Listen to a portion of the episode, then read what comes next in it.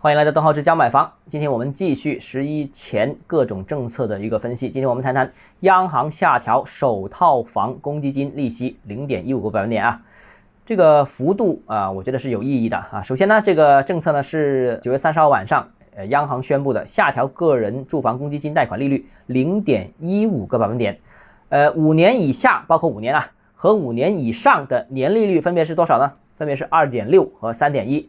那如果是你贷款五年以内的话，年利息只有百分之二点六啊，是真的是历史最低了！当然五年以上也是百分之三点一。二套住房的公积金贷款利率呢是保持不变啊。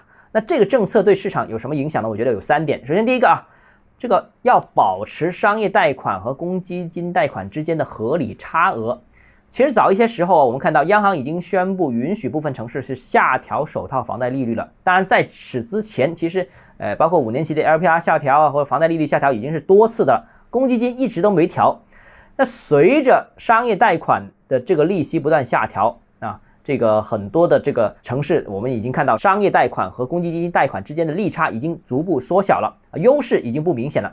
那这次降公积金也是为了保持商贷和公积金贷之间的一个呃差额，符合这个公积金贷低于商贷的这样一个情况啊。那预计未来部分城市呢？呃，首套房贷还会因为我们之前说的政策出现下调。那如果出现下调的话呢？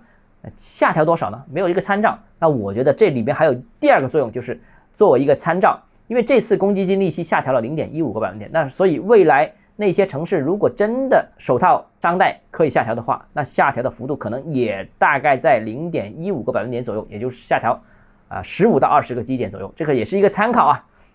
那第三个呢，就是继续支持楼市的初次置业需求。当然，现在我们已经看到很多呃政策都是支持初次置业需求的。这个政策也是针对初次置业需求的。公积金啊，如果你是二套的话，不好意思，不降。这个只是针对初次置业去降这个钱，啊，支持这个初次置业也是希望楼市能走出低谷，重新提振这个市场的一个销量啊。第四个呢，就是这个影响到底有多大啊？我个人认为这个刺激效果是比较有限的啊。这个之前我们已经谈过，目前市场是以改善型需求为主导的，只支持初次置业，针对的面呢太窄。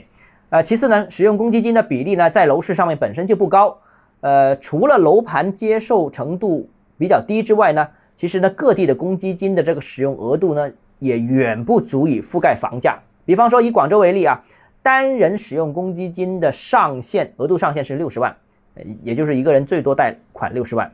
呃，夫妻双方这个贷款的上限是一百万。但是在广州啊，贷款一套房子啊，房贷超过一百万是很普遍的情况，多数一套房子可能是三五百万，那就变成了要使用商贷和公积金这种组合贷的方式。比方说一套房子三百万，那公积金最多只有一百万，另外两百万是商业贷款，所以其实它的整体占比就。很小，所以对市场的影响也很小啊。所以基于这几点原因，我个人认为公积金这次下调当然是一个好消息，但是影响不大。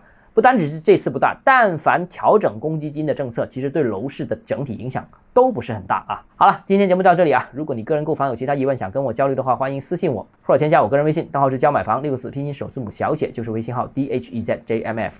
我们明天见。